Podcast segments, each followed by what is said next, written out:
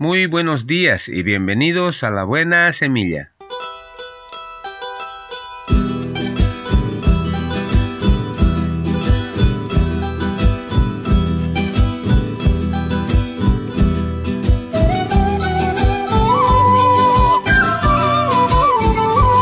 Hola, hola, ¿qué tal? ¿Cómo están? Les saludo con la paz de nuestro amado Señor Jesucristo.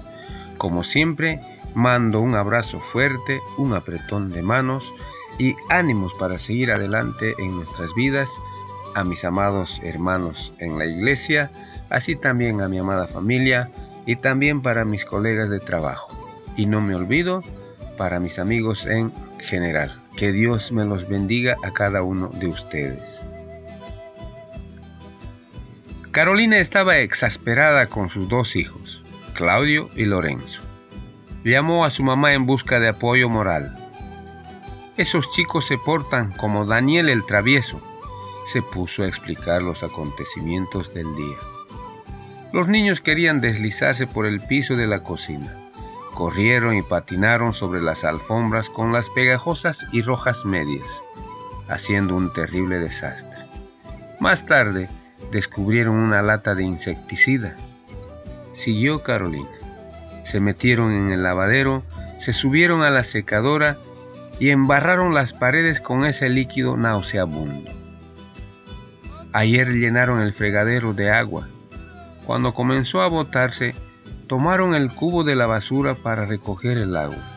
Cuando lo llenaron, salpicaron por todos lados mientras se derramaba por el piso. Para la abuela era fácil ver lo cómico en las travesuras de los niños, pero contuvo la risa. En su lugar, su suave y tranquila voz sobresalió. Su sabiduría le habló al corazón de Carolina. Cariño, mi pastor me dijo una vez que cuando tu paciencia se pone a prueba, es Dios quien trata de mostrarte algo en tu carácter. Muchas veces me he tenido que recordar esas palabras. Mientras limpiaba el último desastre que hicieron sus hijos, Carolina pensaba en lo que le dijo su madre. Consideró los momentos en los que fue menos perfecta. Pensó en su desgarrador divorcio, en sus problemas con las tarjetas de crédito y en los años que estuvo apartada del Señor. Padre Celestial, susurró, por favor no me abandones, ni te canses de ayudarme a limpiar mi vida. La perspectiva de esta abuela moldeada con el tiempo la capacitó para dar un consejo sabio. Su perspectiva personal ha pasado por años de preparación. Amigo, amiga, usted también, pásela a sus hijos y sus nietos. Se considera que ciertos rasgos de la personalidad se saltan una generación. Quizás sea por eso que los nietos y los abuelos se llevan tan bien palabra de Dios. Amén. Muy bien, comenzamos nuestra buena semilla. Hoy es día domingo 23 de agosto del 2020. La porción de la palabra se encuentra en el libro de Salmos capítulo 62 versículo 8. Dice la palabra del Señor y leo. Esperad en Él en todo tiempo. Derramad delante de Él vuestro corazón. Salmos capítulo 62 versículo 8. La segunda porción de la palabra se encuentra en el libro de Marcos capítulo 6 versículo 30. Dice la palabra del Señor y leo. Le contaron todo. Marcos 6 30. La tercera porción de la palabra se encuentra en el libro de Salmos capítulo 94 versículo 9. Dice la palabra del Señor y leo. El que hizo el oído no oirá. El que formó el ojo no verá. Salmos capítulo 94, versículo 9. Título de nuestra reflexión, Cuéntele todo. Un padre de familia llevó a su hijo atormentado por un espíritu malo a Jesús y le suplicó por él. ¿Cuánto tiempo hace que le sucede esto? preguntó Jesús. Entonces el padre dio todos los detalles desde su infancia.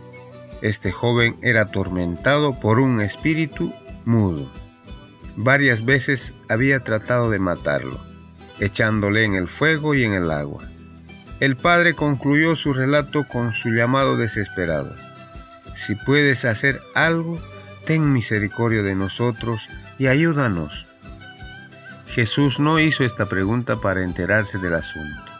Él conocía la triste historia mejor que nadie. La manera como se dirigió al espíritu malo es una prueba de ello. El Padre habló de un espíritu mudo, pero Jesús ordenó al espíritu malo y sordo salir del muchacho. Jesús sabe todo. Él es el Dios poderoso a quien un espíritu, incluso sordo, está obligado a obedecer.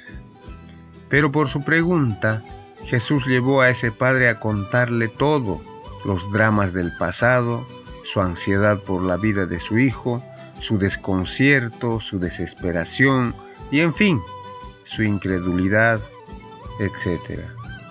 El padre contó toda su angustia y por último hizo ese desgarrador llamado de auxilio. Jesús escuchó hasta el final. Por último, dio la orden y liberó al joven. Padres, este relato nos anima a contarlo todo a Jesús.